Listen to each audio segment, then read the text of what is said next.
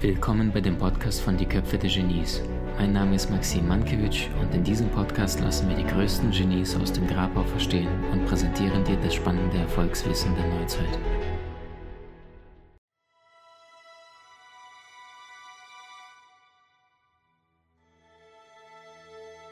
Achte darauf, wenn du mit einem anderen Menschen kommunizierst, dass wenn du diesen Menschen noch nicht kennst, nicht zu nah an ihm klebst, nicht zu sehr die Körpernähe suchst. Gerade in der westlichen Welt in Europa, in Deutschland äh, mögen das die Menschen nicht.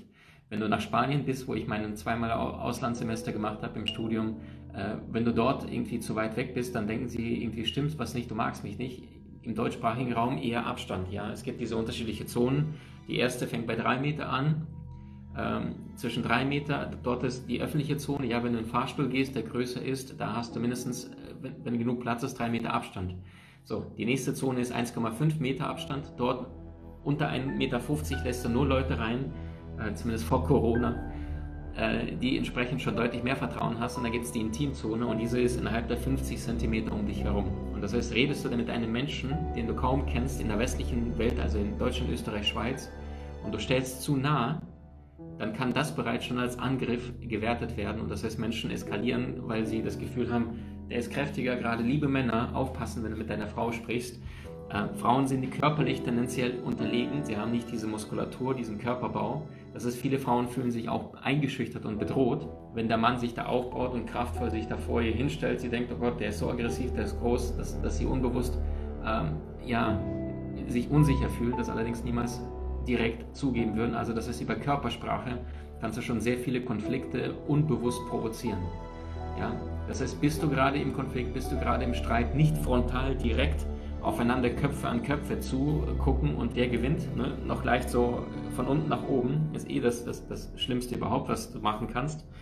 Äh, oder manche Menschen, die sich eine Brille aufsetzen, dann unter der Brille so durchgucken, so im Sinne von dich mache ich fertig, sondern bewusst so leichte Körperhaltung, also leicht schräg, damit es nicht zu grob ne, an, angreifen gilt. Oder zum Beispiel Diplomatie zeigt auch das Zeichen, wenn du deinen Körper, deinen Kopf leicht geneigt hinhältst und dadurch auf unbewusster Ebene auch das sorgt für Kompromissbereitschaft.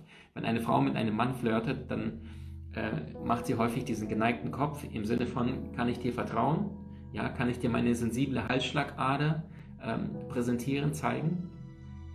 Ähm, also im Sinne von, das ist ja das, das, wo der Mensch am schnellsten sterben kann, Halsschlagader, ja, und wenn die durchgeschnitten ist, tot. Und gleichzeitig auf unbewusster Ebene fragt sich die, die Frau, äh, kann ich mich an dir anlehnen, bist du mein Beschützer? Manchmal gucken die Frauen auch von unten, dieses so, ja, also wortwörtlich, ich mache dir schöne Augen. So, ähm, und ganz, ganz wichtig, ich glaube, das ist eins der wichtigsten Dinge, ähm, der Umgang mit unseren Fehlern. Das heißt, wenn du das nächste Mal mit einem Menschen Drama hast, Streit, Konflikt, Auseinandersetzung, bewusst, ehrlich äh, Fehler zugeben. Der Alexander Pope hat gesagt, der Mensch sollte sich niemals schämen, seine Fehler zuzugeben und zu sagen, dass er Unrecht hatte, denn damit drückt er in anderen Worten nur aus, dass er heute klüger ist als gestern. Und die Frage ist, wann traust du dich noch nicht, du selbst zu sein? Wann traust du noch nicht, klar, offen zu kommunizieren, hey, war blöd, tut mir echt leid. Wisst ihr, es gibt zwei Vorteile, wenn du bewusst anfängst, ab sofort deine Fehler zuzugeben und sofort sagst, hey, es tut mir leid, ich war gerade nicht kraftvoll. Und das spürst du immer, das ist die Wahrheit des Herzens. Also wenn du im Herzen spürst, dass du nicht äh, gut gehandelt hast, dann merkst du, dein Herz tut weh. Selbst wenn du vielleicht gar nicht derjenige warst, der den Konflikt angefangen hat. Aber du kannst nicht immer entscheiden, wie äh, die Situation, was um dich herum passiert, sondern wie du reagierst, ja. Denn Leben ist nicht das, was dir passiert, sondern Leben ist das, wer du wählst zu sein im Rahmen dessen, was dir passiert. Und das heißt, starke Persönlichkeiten wählen kraftvoll, äh, schwache Persönlichkeiten wählen, wählen äh, Schwäche.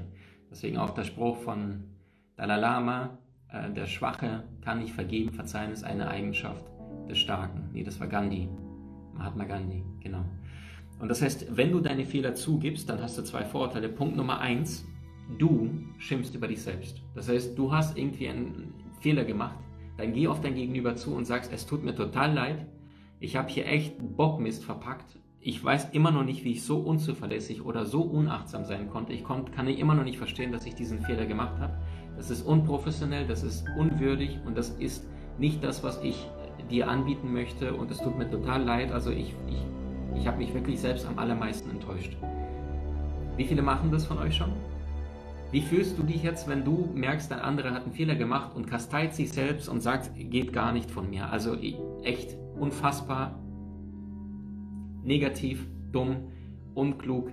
Und du merkst, dass der andere sich selbst wirklich, wirklich die Verantwortung geht. Ist es in Studien überliefert worden, dass die amerikanischen Präsidenten, die die Verantwortung übernommen haben für den Bockmist, den sie gebaut haben, äh, deutlich häufiger gewählt worden sind im Anschluss, selbst wenn sie davor, dafür nichts konnten, als die Präsidenten, die gesagt haben, na gut, den Sturm äh, äh, Orkan Catherine, wo viele Milliarden Dollar ausgegeben worden sind, um, um in Texas irgendwas zu reparieren und dann am Ende fehlte das Geld für die, für, für, für die Gesundheit oder irgendwie Gesundheitskasse oder ähnliches.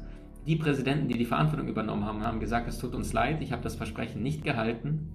Die wurden eher wiedergewählt als die Präsidenten, die gesagt haben, naja, tut uns leid, Sturm Orkana konnten wir nicht einplanen und äh, deswegen konnte ich meine Versprechen nicht einhalten. Ja, also Menschen wollen Verantwortung. Das ist Punkt Nummer eins. Wenn du auf dich selber schimpfst, dann hast du auch wortwörtlich die Kontrolle und nicht der andere sagt, du bist so ein Idiot, wie konntest du den Fehler machen, du bist so dumm und so weiter, sondern du übernimmst die Verantwortung und sagst, es tut mir total leid, ich weiß nicht, was in mich gefahren ist und, und du schimpfst über dich selber. Wundervoll. Punkt Nummer eins. Du kannst nicht angegriffen werden, sondern der andere wird eher tendenziell sogar zu deinem Verbündeten. Der wird jetzt sagen, naja komm, so schlimm war es jetzt nicht.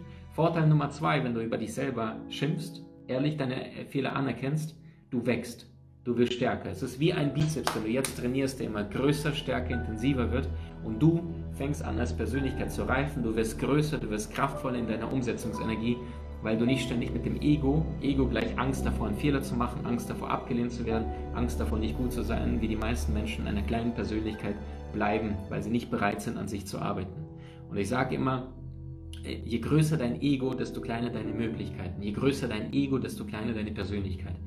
Starke Menschen sagen häufiger, also nimm dir immer wieder diesen, die, diese drei Sätze zu sagen. Punkt Nummer eins, es tut mir leid. Punkt Nummer zwei, ich weiß es nicht.